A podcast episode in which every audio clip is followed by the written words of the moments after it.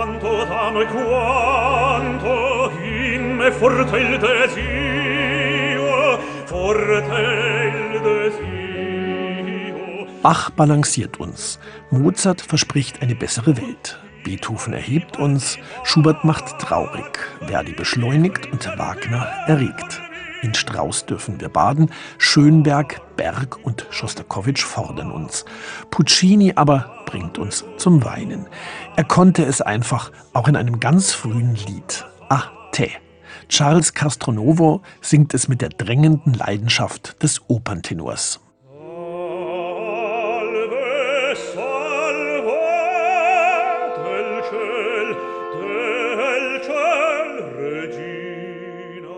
Von solch kathartischer Wirkung schwärmten schon die alten Griechen.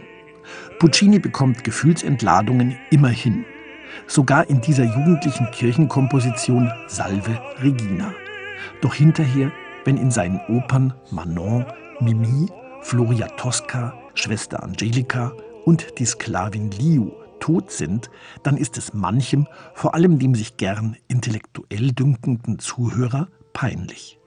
Uipi so heißen in der Filmbranche etwas verächtlich Taschentücherfilme für ein vornehmlich weibliches Publikum, die freilich raffiniert auf der Tastatur der Emotionen zu spielen wissen, so wie Giacomo Puccini etwa in dieser Hymne an Diana, ebenfalls ein Werk aus seiner Studienzeit. Gloriate si alle notti silenti, offri a Cinzia i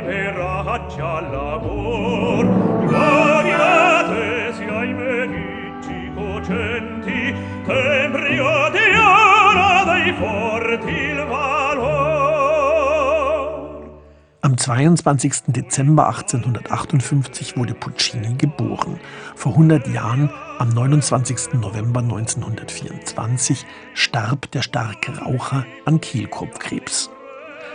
Auch wenn ihn, wie einst Kurt Tucholsky, überkritische Geister als Verdi des kleinen Mannes abtun sollten, es wird ein langes Puccini-Jubiläumsjahr werden, das sich auf ein überschaubares Övre konzentriert denn er reüssierte mit nur zehn Musiktheaterwerken. Wie also ehrt man per CD einen Komponisten, dessen Werke alle in hervorragenden Einspielungen vorliegen? Man lässt sich etwas Einmaliges einfallen, etwas, das auch dieses sehr opernvertraute Schlaflied einschließt.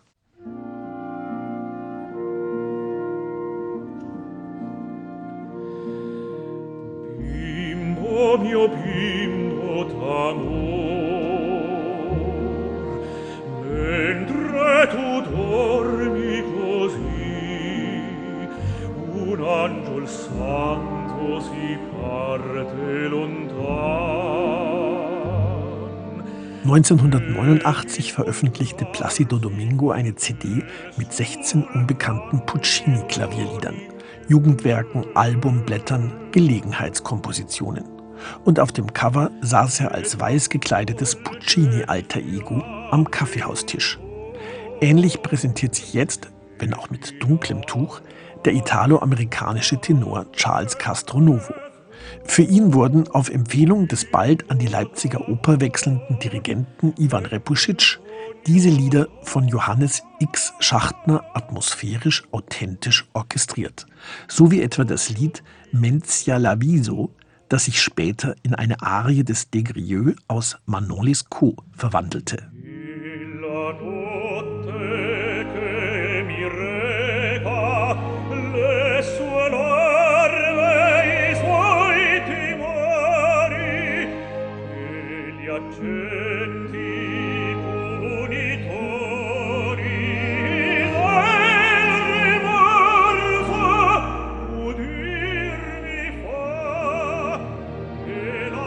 Charles Castronovo ist gegenwärtig Artist in Residence beim Münchner Rundfunkorchester, dem Repusic ebenfalls vorsteht. So hat man diese Vokalschmuckstücke beim hausinternen Label BR Classic eingespielt. Man kann hier ein wenig in die Puccini-Werkstatt schauen, bemerkt Castronovo über diese wirklich scheinbar authentisches Puccini-Opernflair atmenden Orchestrationen. Da findet sich eine Kanzone, ein nur 40 Sekunden langes vertontes Sprichwort und eine Romhymne. Vor allem aber so mancher später ausformulierter Opernariengedanke. Insgesamt ein so origineller wie gelungener Auftakt zum Puccini-Jahr.